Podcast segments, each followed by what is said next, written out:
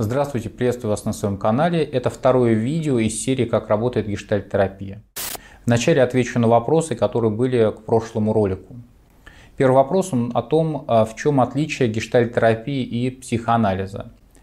Вообще изучение того, как устроена психика человека, развивалось поэтапно, и вот к концу XIX века преобладал такой подход, направленный на анализ и изменение поведения человека.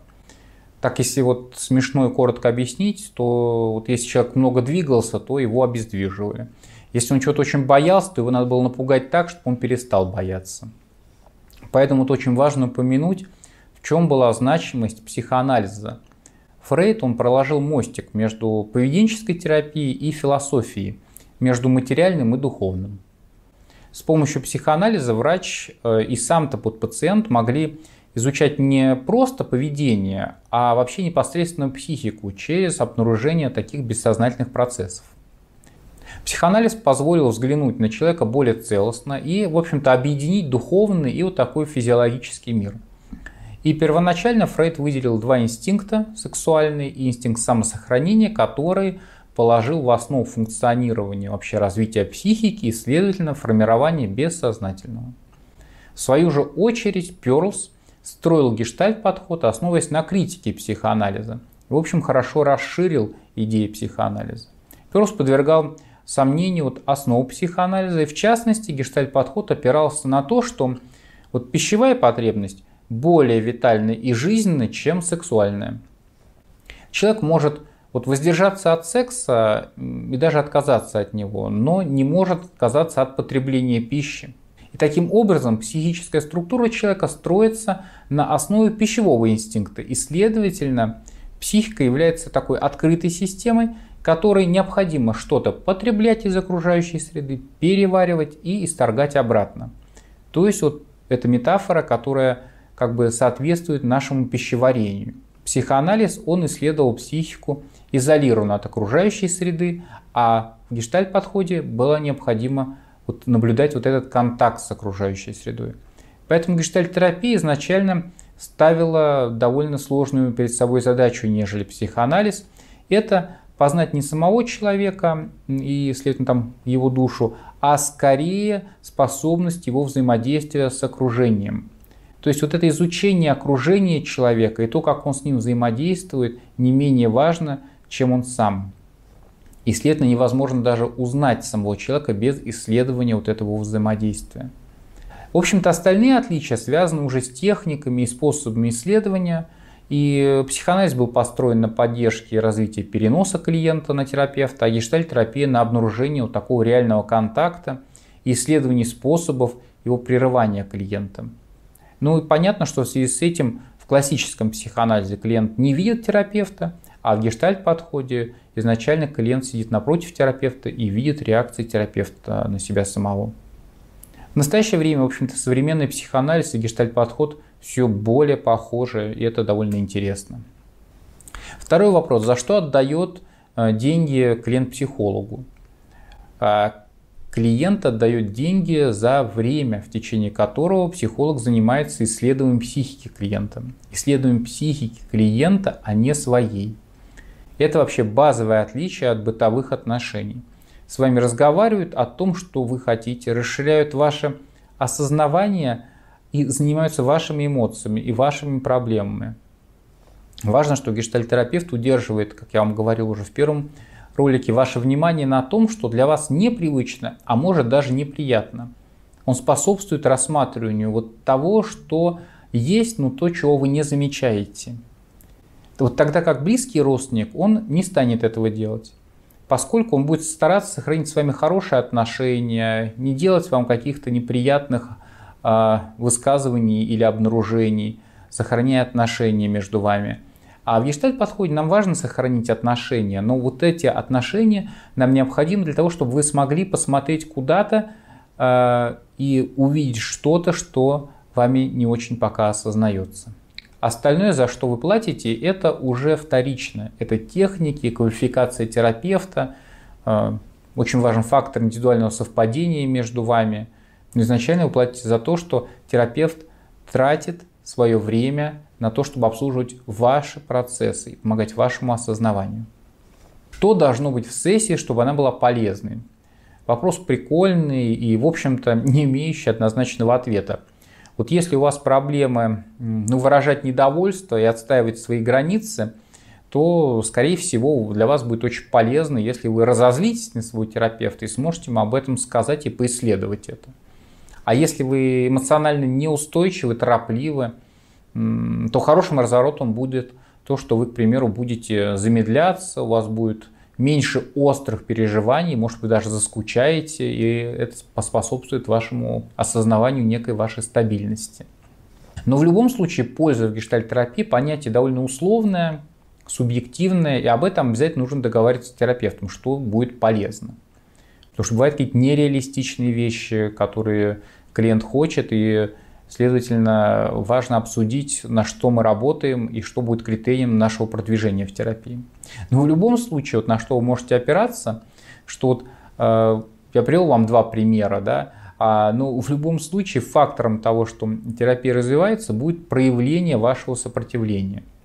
Сколько вот это сопротивление будет возникать в тех ситуациях, когда ваша привычная система восприятия и поведения будет давать сбой и довольно плохо работать. А следовательно, вы сможете более полно осознать и заметить, как это происходит, что с этим делать, и, следовательно, лучше с этим начать справляться в вашей жизни. Далее я продолжу тему того, как работает гештальт-терапия.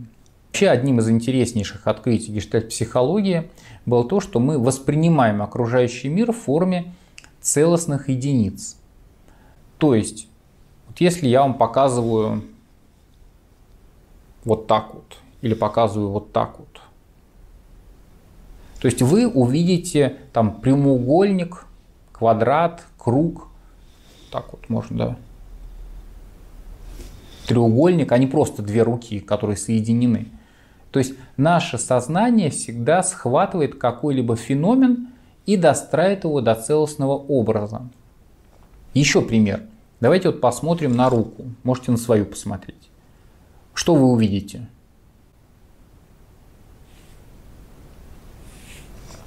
Вы увидите руку целиком, кисть целиком, а вот не отдельно каждый палец, там не отдельно локоть, предплечье, суставы. То есть наша рука обладает множеством функций, которые вот не будут сводиться к отдельным частям, из которых эта рука состоит. То есть вот одним пальцем вы можете что-то ковырять, двумя пальцами можете что-то хорошо приподнять. Всей кистью можем делать какие-то ну, такие тонкие манипуляции да, с предметом всей рукой мы можем делать вообще что-то совершенно другое. Поэтому вот целое не равно сумме частей, которые его составляют. Целое больше, чем сумма частей, которые его составляют. И целое задает контекст, в котором отдельные части приобретают определенный смысл. То есть контекст. То есть, к примеру, если вы хотите забить э, гвоздь и вам рука необходима в этом момент, чтобы держать молоток и совершать довольно такие интенсивные движения. И ваши пальцы, как часть целого и часть контекста, будут тем, что будет хорошо сжимать что-то и довольно крепко держать ручку молотка. А если вам нужно что-то подписать и сделать это довольно хорошо, то тогда ваша рука приобретет совершенно другие качества. И ваши пальцы в этот момент будут необходимы для того, чтобы сделать что-то очень четко и точно. То есть контекст задает все остальные, в общем-то, составляющие э, целого. Мы можем с вами перенести такой пример на человека. К примеру, приходит клиент и рассказывает о том, что ему плохо в отношениях с партнером. И вот он хочет разойтись. Если мы с вами действуем примитивно и вообще опираемся только на факт того, что у человека есть желание уйти, то, в общем, проблем нету. Уйди будь тебе хорошо. И тогда вот э, психологи работают с мотивацией, способностью удержаться в злости, превратить ее в действие. А вот наоборот, если мы возьмем и узнаем фон человека, фон, на котором он живет, то мы можем осознать сложность его выбора. К примеру, вот эта женщина, которая домохозяйка. И вот у нее нет образования. И тогда разойтись с мужем для нее вот равносильно огромному прыжку в неизвестность. То есть на что она будет жить, где будет жить, чем зарабатывать, абсолютно непонятно. И если мы начинаем работу вот с этим фоном, не с тем, что она хочет развестись, а то, как она обустроила свою жизнь и как она у нее сейчас а, из чего она сейчас у нее состоит и каким образом она у нее сейчас поддерживается, мы можем заметить, что эта женщина умеет что-то делать.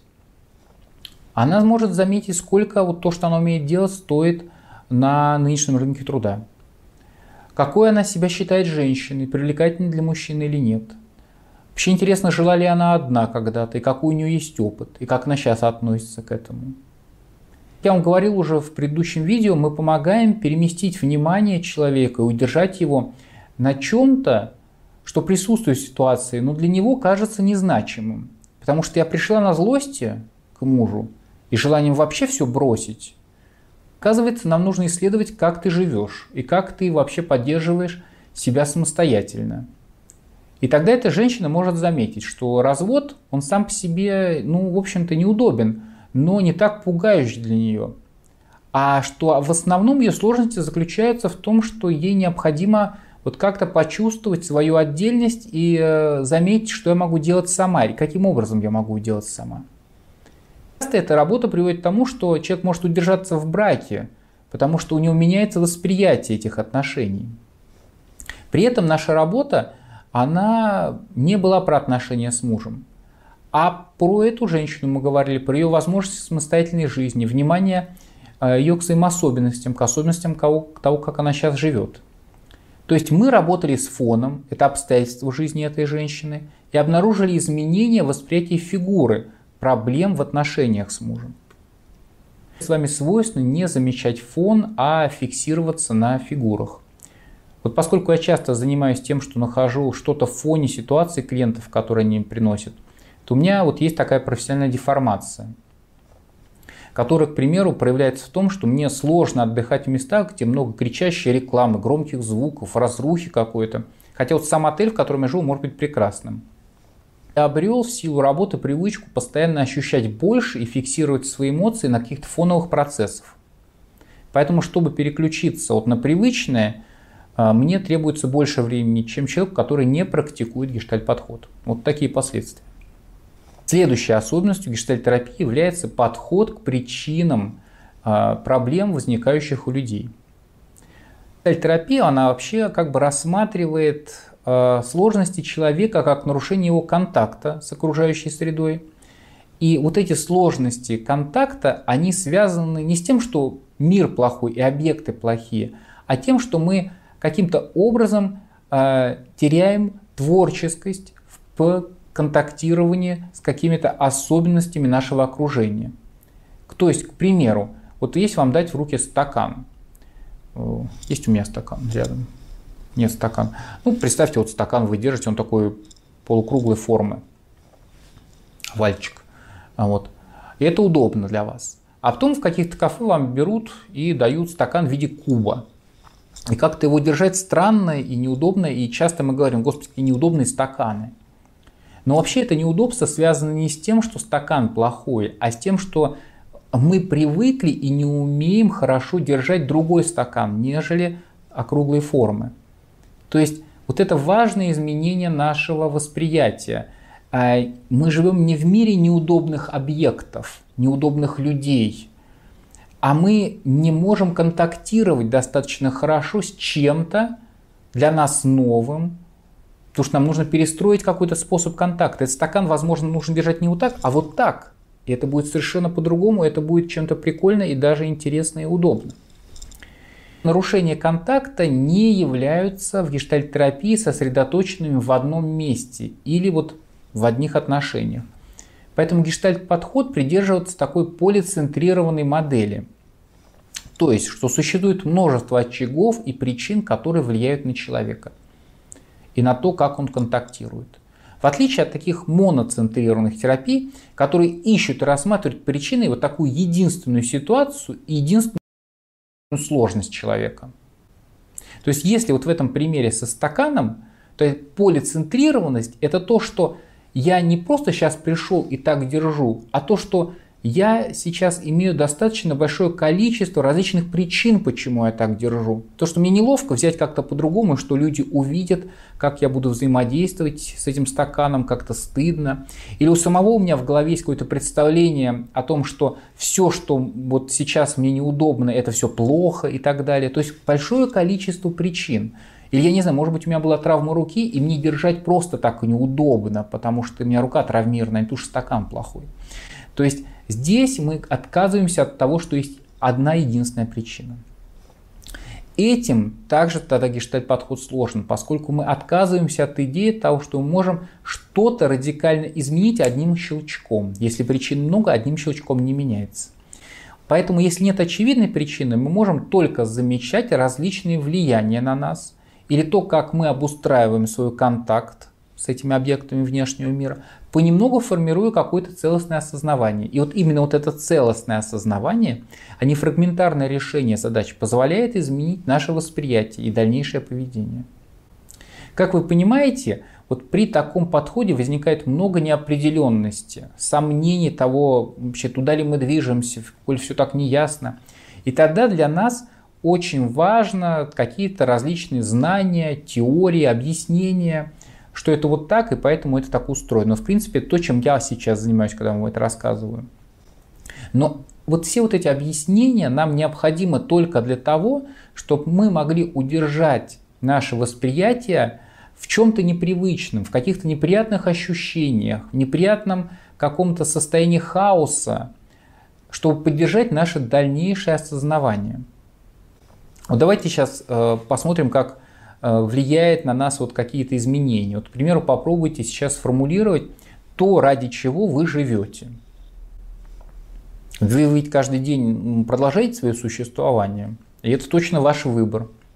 Может быть, неосознанный, такой стал привычкой уже для вас, но вы кушаете, чтобы жить, вы работаете, да, чтобы у вас были денежки, вы общаетесь с друзьями, чтобы вот как-то поддерживать свою психическую какую-то такую хорошую составляющую эмоциональную ставите какие-то цели, занимаетесь спортом, лечитесь, когда заболели. То есть вы вообще поддерживаете свою жизнь. А ради чего вы это делаете? Давайте вот, к примеру, там вашим ответом будет то, что вы э, поддерживаете свою жизнь для того, чтобы заботиться о своих близких. Довольно частый ответ. Э, давайте возьмем тогда на какое-то время и представим, что вот никого из ваших близких не стало. Ради чего вы тогда живете?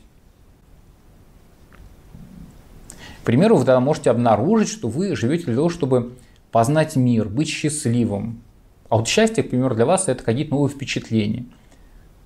И тогда давайте представим, что вы испытали все возможные впечатления. И что теперь? Вот ради чего вы живете? И у вас опять что-то найдется. Если вы проделаете это упражнение, вы в какой-то момент придете к тому, что это будет сложно уже обнаруживаться. Но даже после этой сложности вы еще что-то найдете. Возможно, это будет для вас интересно. То есть благодаря вот этому упражнению мы можем заметить, что мы постоянно цепляемся за различные нужды. Если мы их теряем, то мы находим новые. И вот эти объяснения помогают нам справиться с какой-то неясностью, неопределенностью того, как мы устроены, что в мире меняется, вообще для чего это надо.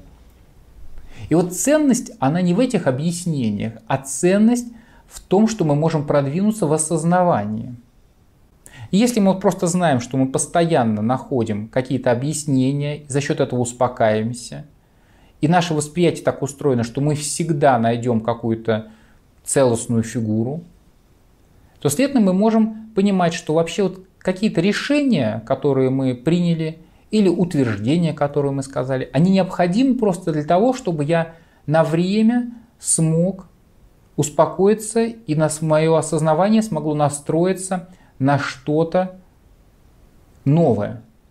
Поэтому на этом я останавливаюсь. А, если вам что-то интересно, пишите в комментариях, ставьте лайк, а, делайте перепосты, задавайте свои вопросы. Увидимся в следующих роликах. Спасибо.